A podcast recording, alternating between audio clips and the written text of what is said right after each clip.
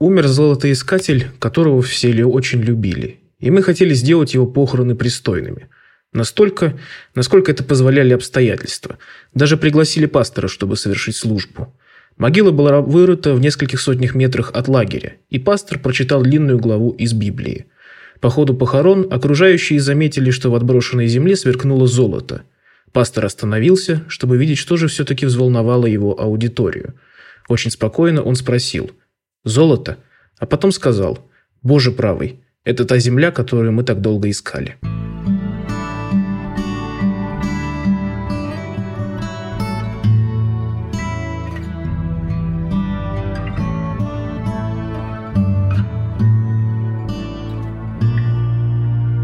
Всем привет! Вы слушаете подкаст «Короче, история» и с вами его ведущие Максим и Алексей. И сегодня мы говорим о калифорнийской золотой лихорадке 1849-1855 годов. Небольшой рассказ, который вы услышали в самом начале этого выпуска, типична для того времени история и увековечена на рукой Джеймса Керсона, одного из американцев, отправившихся в погоню за мечтой. Стоит ли говорить, что бедняга, чьи похороны описывал Керсон, не был погребен в вырытой для него могиле? Его похоронили подальше от золотоносной земли на склоне гор, а прежнюю могилу разрыли в поисках россыпи золота. Золотая лихорадка, пожалуй, наиболее ярко обнажила самые разнообразные человеческие качества, например, предприимчивость. Здесь показательная история Левая Страуса. Первые джинсы под брендом Levi's обязаны своим появлением именно калифорнийской золотой лихорадке. Левай приплывает в Калифорнию в 1853 году. Он привез галантерейные товары – по одной из легенд, эти товары раскупили до того, как корабль зашел в порт. У него осталась парусина, из которой он попросил местного портного сшить брюки. Другая легенда гласит, что Левай хотел шить палатки для старателей и прогорел, потому что они уже тогда были никому не нужны.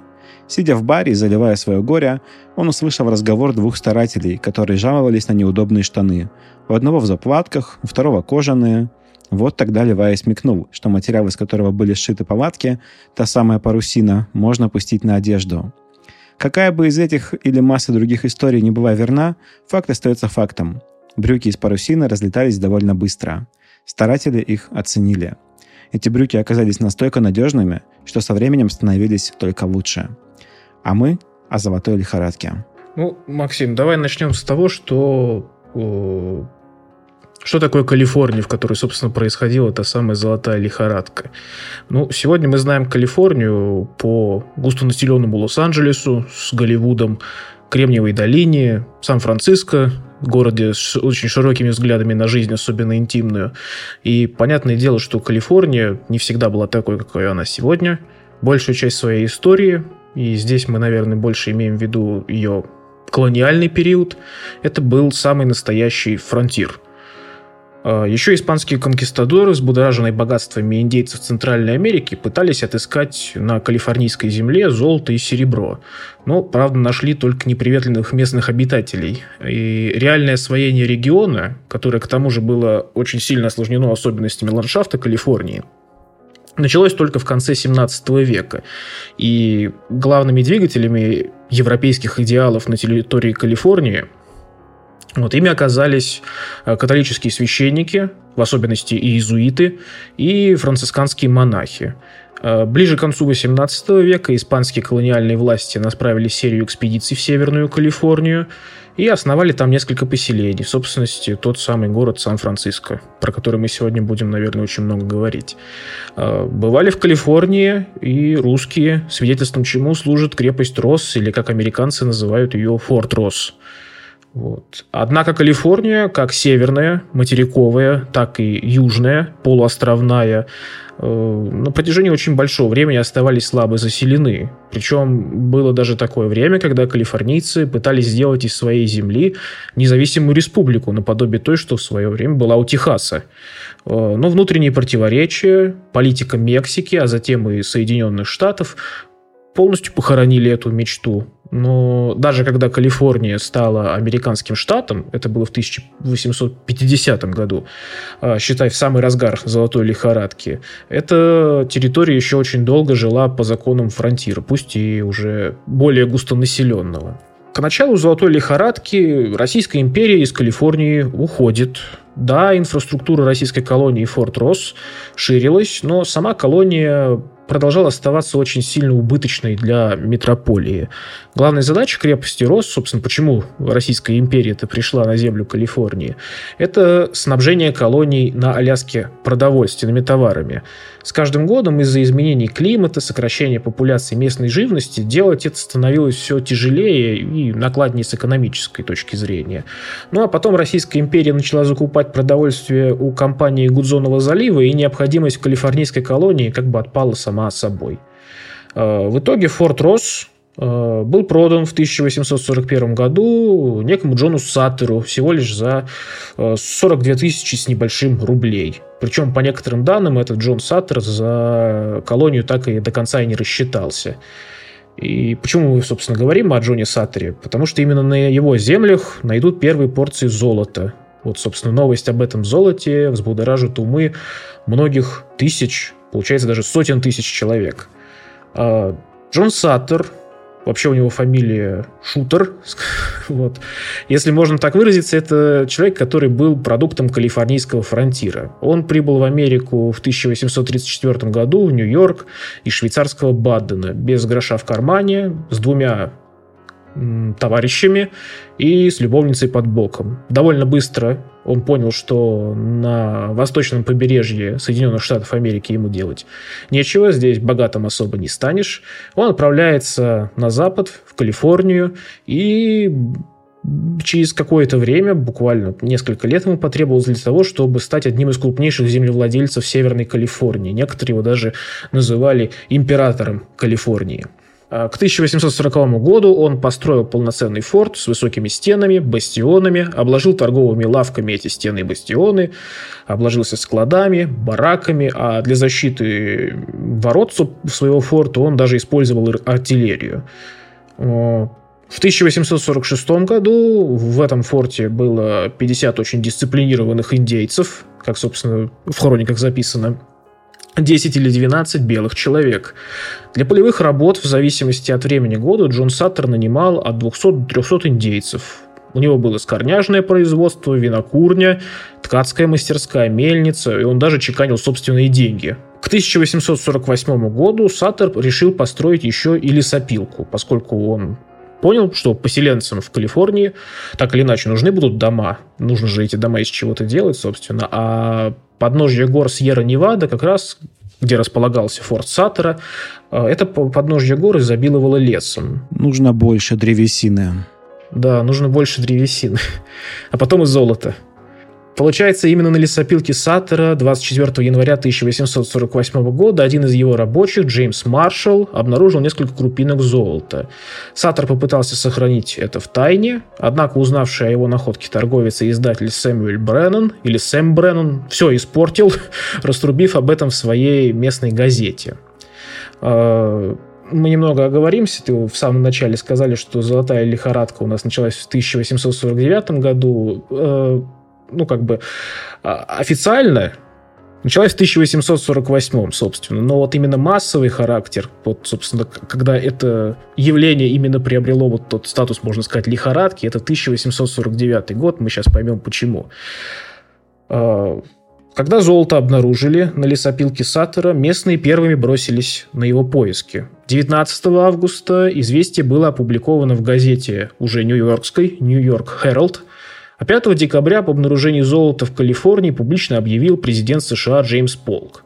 В 1849 году начался массовый исход американцев и других собственно, людей из других стран в сторону Калифорнии. Этих людей стали называть сорокодевятниками, в особенности американцев. А, справедливости ради стоит сказать, что золотоносные месторождения открывали в Калифорнии далеко не впервые. В 1842 году один мексиканский фермер отправился на поиски заблудившейся скотины и нашел несколько крупиц золота на корнях дикого лука в каком-то там каньоне, расположенном в полусотни километров от Лос-Анджелеса. Открытие поначалу вызвало некоторое волнение, но россыпь быстро оскудела, и калифорнийцы дальнейшую разработку прекратили. Есть, конечно, такая история, что местные францисканские монахи убедили людей, калифорнийцев, что, ребят, давайте не будем никому рассказывать о золоте, иначе это спровоцирует, собственно, приток ненужного интереса к нашей стране. Нам не хотелось бы этого. Вот как пишут свидетели о первом этапе лихорадки. Газета «Калифорния» 29 мая объявляет о своем закрытии. От нас ушли все, и читатели, и печатники. По всей стране, от Сан-Франциско до Лос-Анджелеса, от морского побережья до подножья Сньерра-Невады, звучит один и тот же душераздирающий вопль «Золото, золото, золото» тогда как поля остаются несеянными, дома недостроенными, и, появляется, и проявляется полное безразличие ко всему, кроме изготовления лопат и кирок, до транспортных средств, на которых можно было бы отправиться на поиски золота. Еще одно наблюдение. Половина домов в Сан-Франциско брошена жителями. Торговцы, адвокаты, механики и рабочие все отправились в долину Сакрамента вместе с семьями. Бригада от 5 до 15 человек нанимает в этом городе на несколько недель поваров, предлагая им плату от 10 до 15 долларов в день. Механики и возчики, получавшие в прошлом году от 5 до 8 долларов в день, согласились на это предложение и уехали. На поиски золота, как это ни странно, отправлялись даже немногочисленные солдаты и матросы контингента США – здесь стоит сказать, что в 1848 году, в год обнаружения э, первых россыпей золота, Калифорния была территорией, которую США фактически оккупировали в результате Мексикано-американской войны. Но число солдат и матросов здесь было не столь велико, ну и, как показывает э, историческая практика, скажем так, что большого количества солдат для того, чтобы удерживать Калифорнию, не требовалось. Например, у того же Джона Саттера в его владениях, получается, было, ну, скажем, на скидку, так, человек 100 ну, еще пару десятков он мог поставить под ружье. Но именно, но даже этого количества ему хватило для того, чтобы предложить свои территории, а в перспективе и вообще всю Калифорнию под французскую протекцию. Когда было еще непонятно, в какую сторону уйдет этот регион. Вот. Почему под французскую протекцию? Потому что Джон Саттер, несмотря на то, что он был швейцарцем, он э, был страшным франкофилом и очень любил Францию. Э, так, вернемся к дезертирству. На борту военного корабля «Анита» осталось всего 6 человек. Один корабль Сандвических островов оказался вообще покинутым экипажем. И капитану этого корабля пришлось нанимать новых матросов, заплатив э, каждому по 50 долларов за 15-дневный переход. Чтобы ты понимал, э, это жалование стандартное жалование матросов в пять раз меньше того, что пришлось платить этому капитану для того, чтобы, собственно, его рейд, если я не ошибаюсь, как правильно, на морской терминологии, э, не закончился, собственно, в, в гавани Сан-Франциско. Цены во время лихорадки заламывали знатно. Главный магазин в форте Саттера, принадлежавший Бреннану в период с 1 мая по 10 июля, тот самый Бреннан, который раструбил, собственно, его, этой, о находке золота, этот магазин получил в уплату за товары 36 тысяч долларов. Цены на продукты питания поднялись на окружительную высоту. Бочонок муки стоит у Саттера 36 долларов и скоро подорожает до 50. Если бы сюда не привозили много муки, здесь бы разразилось настоящее бедствие. Но теперь каждый в состоянии жить по ломовым ценам, и можно ожидать, что на предстоящую зиму торговцы завезут из Чили и Орегона большое количество продуктов. Это вот тоже одно из наблюдений тех годов. В принципе, у нас как бы сохранилось очень много документальных свидетельств той эпохи и вообще происходящих событий. То есть получается, что приметами лихорадки было, во-первых, а, то, что население оставляло свои дома, и они уходили добывать э, золото, или если не добывать, то хотя бы посмотреть на него, вероятно. Второе — это то, что из, не, не только гражданские уходили из своих домов, но также солдаты и матросы покидали свои части, э, дезертировали. И в-третьих, это совершенно ломовейший рост э, цен, потому что э, люди, которые уходили на добычу золота, им нужно было чем-то питаться и где-то заку- э, закупаться, уходя в свои походы. Да, в, в принципе, ты прав. Э, по поводу цен, это еще было обусловлено, собственно, и тем, что э, обнаруженное тогда золото, оно можно было сказать фактически на поверхности. То есть, заплатив, например, огромную сумму там, за какую-нибудь порцию еды, ты мог это спокойно компенсировать потом найденным самородками и россыпями золота. То есть, ну, как бы в первую, в первый этап золотой лихорадки это как бы было оправдано. Но цены действительно на протяжении всего периода этой лихорадки были дичайшими просто. И по факту мы потом увидим, что, наверное, главными людьми, которые выиграли от золотой лихорадки, оказались, собственно, не золотоискатели, а ну, галантерейщики, торговцы, которые, собственно, занимались тем, что продавали всякие разные товары э, старателям. Ну, старая добрая поговорка «Во время золотой лихорадки вкладывайся не в золото, а в лопаты». Вернемся к тому, что э, к лету 1848 года, напомним, это первый год лихорадки, золото в долине реки Сакраменто искали почти 4000 человек, причем половина из них были индейцами. Это по докладам военного губернатора Калифорнии Ричарда Мейсона. Э, за небольшим исключением все земли Калифорнии принадлежали США. Ну, то есть, чтобы ты понимал, это вот как вот сейчас, например, не знаю, на какой-нибудь государственной земле начать разработку недр, не спросив разрешения. И, собственно, потом как бы, ну, мы понимаем, что государство к тебе придет и спросит, что это ты здесь делаешь, и давай там определенный процент. Вот. Но контингент военных США в, э, в те годы в Калифорнии был чрезвычайно маленький, и Мейсон благоразумно решил не вмешиваться в дела старателей, только если не начинались прям откровенные конфликты и правонарушения. Ну, здесь еще, наверное, можно Мейсона понять и немного в другом смысле. Он же все-таки был военным человеком, и ну, военным все-таки не пристало выполнять функции полицейские. А в те времена в Калифорнии, поскольку она еще не входила в состав, официально в состав Соединенных Штатов Америки, гражданской власти как таковой там не было. Там не было судов, там не было полиции. Ну, как бы... Военных же учили воевать, а не следить за порядком, скажем так. Насколько я помню, а, вот э, состояние э, с преступностью во время золотой лихорадки э, очень любят приводить в пример либертарианцы, как вот пример такого саморегулируемого общества, где каждый готов отстаивать свои интересы э, в плане имущества. Другие видят это, другие оценивают э, готовность э, других старателей защищать свои запасы, свое имущество и также не нападают. Вот, вот такая, такая вот идиллия.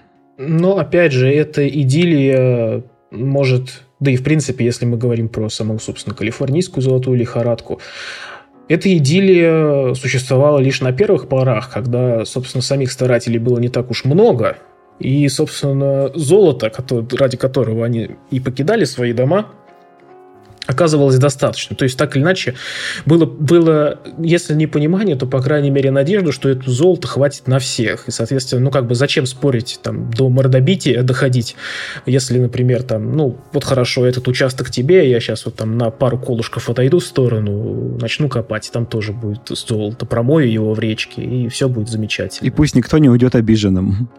Да, и пусть никто не уйдет обиженным. Но, опять же, мы на примере калифорнийской золотой лихорадки видим, что такая идиллия продолжалась лишь до массового приезда золотоискателей с восточного побережья США и других стран.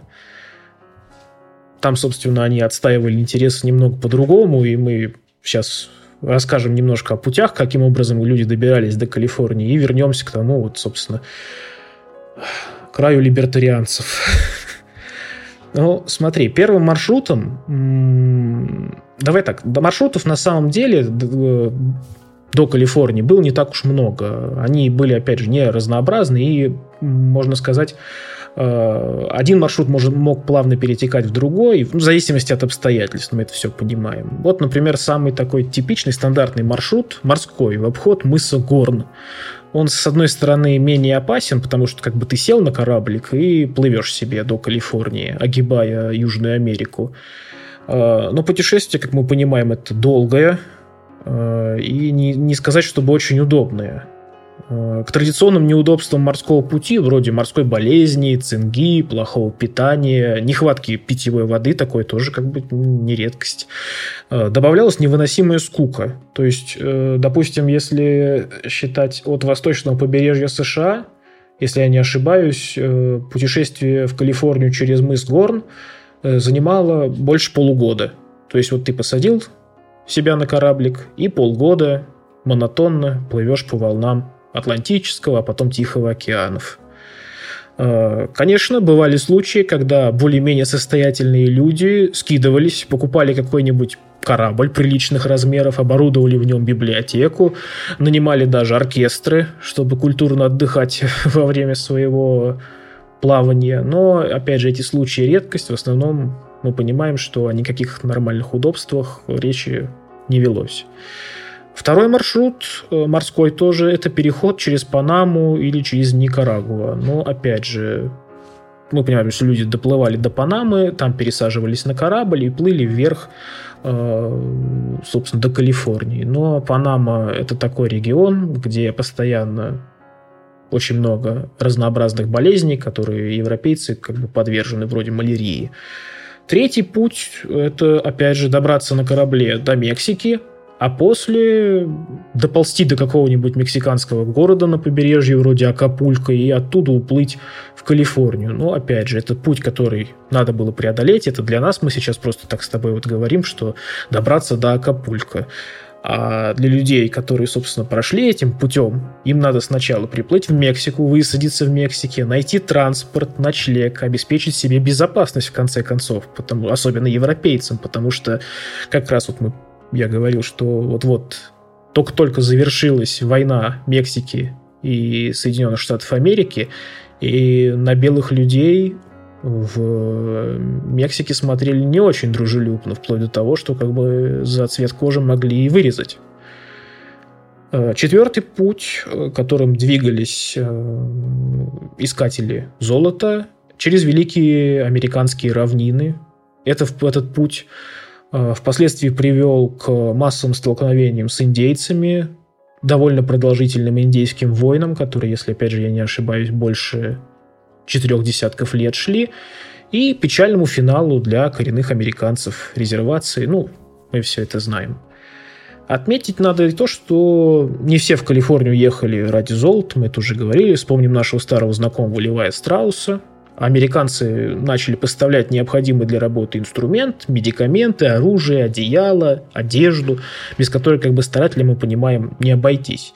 И значительное количество компаний, отличительная особенность того времени, они как бы, получается, когда даже основывались, они закладывались э, ну, в... целью существования этих компаний э, было сразу два пункта. Как бы торговля и, если повезет, добыча золота уже на месте. Довольно прямолинейно. Но сейчас же компании все чаще задаются целями, которые лежат за пределами чисто коммерческих. Например, партнер этого выпуска, компания Levi's, работает, осознавая свою экологическую и социальную ответственность. С 2019 года они запустили программу по сбору и переработке вещей из денима Reuse Recycle Levi's – Множество старой одежды просто выбрасывают, и это вредит окружающей среде, а программа Levi's призвана уменьшить количество выброшенной одежды. В рамках этой программы вы можете сдать свою старую чистую одежду из денима, э, то есть джинсовую одежду, на переработку. Смотрите, как это происходит. Вы сдаете вещи в ресайкл-боксы, которые установлены в магазинах бренда. Дальше вещи отправляются на сортировку, где их делят на две группы. Вещи, пригодные к использованию, их раздают нуждающимся, и вещи, которые идут на переработку. Во время переработки вещи превращаются в регенерированное волокно, которое используется как наполнитель для мебели и как стройматериал. Ресайкл-боксы, куда вы можете сдать старые вещи из денима, установлены в 15 городах России. Полный список можно найти на сайте Levi's, а подробности программы можно узнать в социальных сетях бренда. Все ссылки будут в описании к выпуску. Ну, давай вернемся к золотой лихорадке. Один из сорокадевятников, Уильям Льюис Манли, э, описывает портрет типичного золотоискателя. Вот что он пишет. Когда-то тот, кто готовился стать калифорнийским золотоискателем, начинал так. Покупал осла и вьючное седло, взваливал на него груз, фунтов 50 муки, много лярда, это, получается, вытопленный из сала жир, фасоль, молотый кофе, соль, небольшой кофейник, сковородку, лопату, кирку и кувалду, банку со средством от укусов змеи, ну и все прочее такое. У него была пара тяжелых грубых сапог, дешевые штаны, белая шерстяная рубашка и большая мягкая шляпа. На поясе висели револьвер «Кольт» и нож. В чехле жестяной таз. А, многие бережно хранили Библию, врученную матерью в момент отъезда. Это составляло почти все его снаряжение. Некоторые прихватывали с собой топорик или другие полезные инструменты. Многих сопровождали друзья, экипированные подобным же образом. Они пускались в путь, не зная, куда конкретно собираются попасть. Ну, это вот неопределенность, как вот даже вот автор этих строк э, говорит, не знали, куда конкретно собираются попасть. Так выходило, что большинство золотоискателей э, пребывали в постоянном движении, в работе, и вот в этой вот неопределенности, которая с каждым днем становилась все более страшной, потому что, собственно, людей на поиски золота прибывало все больше, и уж точно удача каждому из них не могла светить. Людей убивали белая горячка, цинга, периодические нападения индейцев и драки между золотоискателями, бандиты, в том числе мексиканские, и, собственно, климат. Многие золотые искатели накладывали на себя в руки из-за того, что попросту не могли переносить одиночество, какие-то прочие неприятности в жизни и банальную усталость. А, люди становились циничными, безразличными к друг другу и иногда даже к смерти – Старатели жили, можно сказать так, что ну вот, есть такой вот устоявшийся термин в спартанских условиях. Особенно в первый период лихорадки, когда население Калифорнии росло просто в геометрической прогрессии, а инфраструктуру, чтобы обеспечивать жизнь этому населению, собственно, не было. Одни жили в палатках, другие под прикрытием самых простых навесов из листвы деревьев. Спали порой прямо на земле, закутавшись в одеяло, порой подложив под голову сапоги вместо подушки – Э, еда была простая, собственно, хлеб, лярд, фасоль, иногда блины, очень часто дичь. Калифорния, собственно, в те времена еще была достаточно диким краем, поэтому живности там э, хватало. Э, бывало, что одна и та же посуда служила для промывки золота, стирки одежды, замешивания теста и кормежки мула, как пишет один из золотоискателей.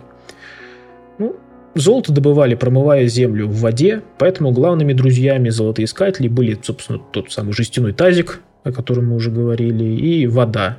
С помощью деревянных водоводов, которые называли лотками, американцы подводили воду к россыпям, удаленным порой на 15 километров от места поиска золота. Причем благодаря конструкции таких вот американских акведуков струи воды были достаточно сильными, чтобы отрывать золото от земли и отсвязывавшие его пустой породой. Но как мы понимаем, такая большая гидравлика была слишком разрушительной, и некоторые отмечают, что за один день деятельности совокупной золотоискателей можно было размыть склоны какой-нибудь горы. Поговорим теперь немного о Сан-Франциско. Э, до золотой лихорадки население Сан-Франциско, ну, как бы негласной столицы Калифорнии, насчитывало порядка 800-900 человек. В 1850 году, всего через год после массового исхода золотоискателей, это население уже 25 тысяч человек. И такой рост характерен, как мы уже сказали, для всей Калифорнии того времени. Большинство поселенцев было мужчинами, и отсутствие наприйских женщин было для многих достаточно тяжким ударом. Это, кстати, вот интересный факт, что сегодня Сан-Франциско же известен как один из городов, где наиболее пышным и разнообразным цветом распустилась ЛГБТ-культура. И некоторые исследователи э, полагают, что истоки вот этого явления, что именно Сан-Франциско стал таким вот городом, стоит искать именно во временах золотой лихорадки. А год спустя с золотой лихорадки в Калифорнии в 1856 году а, на этих землях было больше полумиллиона душ на землях Калифорнии, и на которые рассчитывалось всего лишь 70 тысяч белых женщин. Ну вот, извините, но так, так, так, так вот написано в хрониках. Белых женщин, если кого-то обидели, извините. Численность мужчин в возрасте от 18 до 45 лет поднялась же здесь до 175 тысяч человек. То есть мы видим, какой адский дисбаланс. Да, ужасный просто. Как вот в таких ситуациях относились к женщинам на приисках? Вот, к примеру, пара случаев. Один молодой старатель не видел девушек два года, и когда неожиданно встретился с одной, пошел на радостях покупать лучшее шампанское в его э, поселке старателей. Другой золотоискатель рассказывает такую историю. Как-то ночью его разбудили с новостью. В лагерь приехала женщина с мужем. Все население лагеря, взяв кирки, лопаты, оружие и алкоголь, отправились к тому месту, где квартировались вновь прибывшие. И здесь бы могла начаться ну, неприятная история, но, прибыв на место, старатели прокричали троекратное «Ура!», разрядили ружья, встревоженный супруг выскочил из палатки, а лагерный генерал обратился к мужу вольный перевод сейчас пойдет. Чужеземец. Мы живем здесь в изоляции так долго, что больше не знаем ни о чем происходящем в мире и вообще уже позабыли, из чего он сделан. Мы помним, что наши матери были женщинами, но с тех пор прошло очень много времени, и следует признать, что мы позабыли, на что похожа женщина. Поскольку нам сказали, что вы ухватили одну, мы пришли, чтобы на нее посмотреть. Ну, как бы и история этим закончилась, собственно, вот на этом. Ничего с этой женщиной не сделали, просто на нее посмотрели, полюбовались прекратили любование. Но, опять же, не стоит заблуждаться, по мере роста населения Калифорнии и конкуренции среди старателей обстановка, ну, как бы накалялась, и случалось, собственно, всякое. С 1850-х годов население Калифорнии жило в атмосфере насилия. Собственно, мы понимаем, это вот уже э, середина золотой лихорадки, когда э, золото стало добывать намного тяжелее, и на поиски этого золота, ну, опять же, мы понимаем, приехали не только благочестивые, порядочные люди, но и всякий разный сброд, который, может быть, и в тюрьмах где-то бывал, и, ну, не отличается, скажем так, э, консервативными взглядами на жизнь, женщин и все остальное. Э, преступления для Калифорнии стали обычным делом. Церкви и школы открывались с большими трудностями, а культура процветала далеко не везде.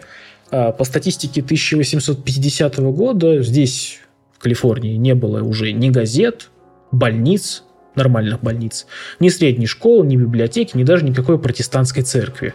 Три католические церкви были рассеяны на громадной территории Калифорнии – Лос-Анджелес так вообще превратился в пограничный мексиканский город, как говорили сами американцы, с бандитизмом, насилием, сексом и прочими прелестями вот этой вот низкой цивилизации. А, мексиканцев действительно хватало в округе, причем было довольно тех, кто специально убивал и терроризировал гринго в отместку за поражение, собственно, в войне, опять о которой мы говорили. Ну, то есть получается, что если изначально пирог был довольно большой, его на всех хватало, а, несмотря на то, что потенциал насилия в обществе был большой, а, то уже а, к концу, к середине даже, наверное, золотой лихорадки, а, потенциал насилия возрос, а пирог стал меньше. Поэтому, собственно, он стал э, делиться при помощи насилия насилие, и которое, собственно, порой было этнически обосновано. То есть мексиканцы не любили американцев, американцы и мексиканцы не любили чилийцев, и, собственно, так французов каким-то образом не любили все. Ну, то есть вот там сколотились диаспоры, собственно, которые э, во многих случаях уже и заведовали добычей золота. То есть, если раньше это были какие-то там энтузиасты, которые сами бросались э, со своими пожитками в омут золотой лихорадки, то теперь это уже вот как бы обижают американцы тебя, ну извини, там какой-нибудь Хуан, давай к нам приходи, мы тебя защитим. И Хуану ничего не оставалось, кроме как идти к своим мексиканским собратьям, которые, собственно, его от американского произвола могли бы как-то уберечь. Вот что пишет газета Southern California 16 ноября 1854 года. А, это про Лос-Анджелес. Неделя прошла относительно спокойно. Убиты 4, 4 человека. Двоим размозжили головы и нанесли ножевые ранения. Но это пустяки, которые мало кого волнуют. Ну, то есть мы понимаем, как относились те времена к таким вот событиям происходящим в Лос-Анджелесе. И это при том, что уже получается, если Калифорния в 1850 году стала официально американским штатом, это вот 4 года потребовалось на то, это, это уже с полицией, получается, с гражданскими институ, институтами гражданской власти, с судами, вот такой вот разгул бандитизма. Э, на Сан-Франциско первая волна преступности обрушилась в начале 1849 года, и вот, например, ты слышал, наверное, может, даже смотрел фильм такой «Банда Нью-Йорка». Ну, конечно. Там, собственно, главный герой, которого играет Леонардо Ди Каприо, он состоит в банде «Мертвые кролики» Dead Rabbits. И вот эти Dead Rabbits, как оказалось, даже отметились и во время золотой лихорадки в Калифорнии, поскольку там э, ребята, которые э, в пополнении воинского контингента США прибыли, они оказались, что это были ирландцы, которые, собственно, прошли через банду «Мертвые кролики», Оказавшись в Калифорнии, они вспомнили, что, во-первых, они действительно ирландцы, во-вторых, они были в банде и сколотили свою банду. Вот как бы такая вот история. Э, как мы уже говорили, что...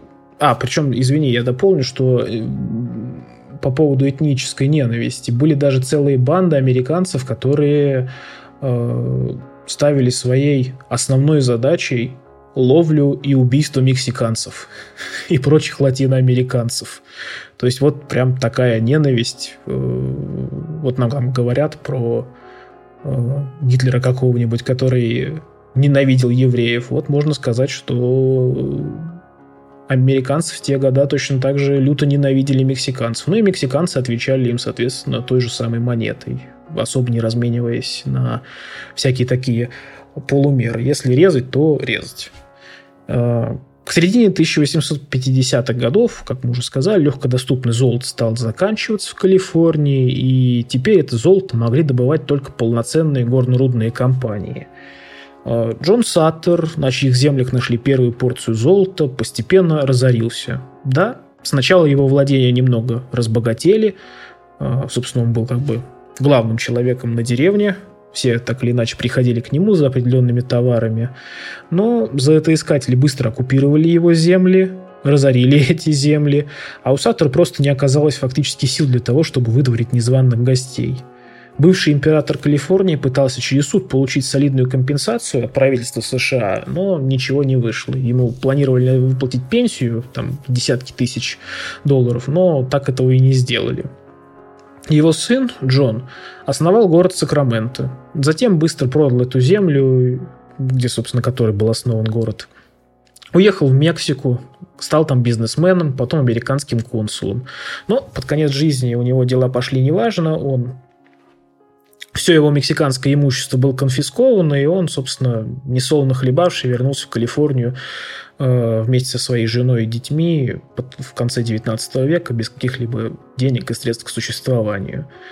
Э, Сэм Бреннан, который, собственно, рассказал миру о находке золота, разбогател, открыть, открыл сеть салунов, магазинов для старателей, где можно было купить инструменты по завышенным ценам, обязательно по завышенным. Он стал первым миллионером в Калифорнии, как говорят некоторые, а его магазины приносили по 150 тысяч долларов чистой прибыли в месяц. А Джеймс Маршалл, собственно, тот самый человек, который нашел первый самородок, по факту от лихорадки ни ровным счетом ничего и не получил. Гонорар, который он получил за находку золота от своего патрона Джона Саттера, э, Джеймс пропил. Часть денег вложил в одну из шахт, которая, к сожалению, оказалась пустой, но, несмотря на выпивку и бедность, маршал дожил до солидных лет, скончался в 74 года. Проливая Страусу мы с тобой особо говорить не будем, мы уже сказали, компания его, собственно, живет, процветает и здравствует до сих пор.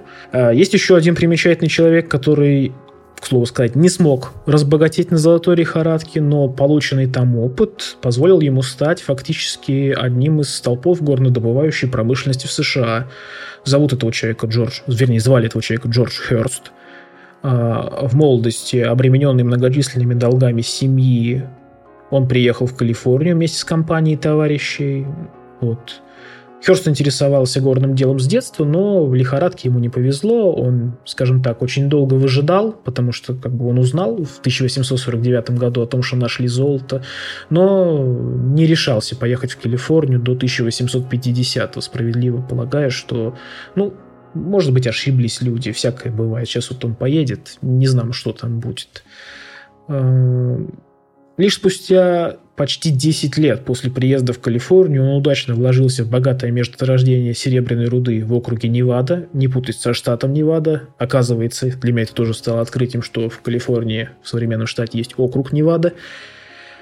А, потом Джордж Хёрст вложился в еще несколько месторождений, и в итоге он создаст крупнейшую частную горнодобывающую компанию в Соединенных Штатах Америки. К слову, если кому интересно, есть такой замечательный сериал «Дедвуд», и Джордж Хёрст там, начиная со второго сезона, выступает в роли антагониста. Можно посмотреть, вдохновиться, причаститься прекрасным фильмом, вернее, прекрасным сериалом от HBO. А, ну и в качестве такого эпилога скажем, что калифорнийская золотая лихорадка, она, как бы мы понимаем, она не была первой в истории США. Золото до нее на территории Соединенных Штатов Америки находили и в Северной Каролине, в Джорджии. Не станет калифорнийская золотая лихорадка и последней. За ней произойдет не менее знаменитая Кланда, клондайкская золотая лихорадка. Но это уже, как говорится, другая история о вечном. Ну что ж, Алексей, спасибо за интересную историю. Всем, кому понравился выпуск, э, срочно писать комментарии э, везде, где только можно, в наших соцсетях. А, а особенно я прошу, это моя личная просьба, э, писать комментарии в iTunes, Казбоксе. Это очень помогает продвижению подкаста. А если вам настолько нравится наш подкаст, что вы хотите нам помогать и как-то участвовать в создании, то предлагаем проследовать на Patreon. Там э, можно за небольшой взнос э, стать нашим патроном и присоединиться к нашему чатику, где мы предлагаем темы, где мы выкладываем выпуски раньше на несколько дней, э, а также можно участвовать в, собственно, прямых эфирах практически, слушать запись выпуска, а после этого задать вопросы. Ну и на этом мы заканчиваем выпуск о золотой лихорадке. Всем спасибо, что слушали этот выпуск. Всем пока. Всем пока. До следующего выпуска.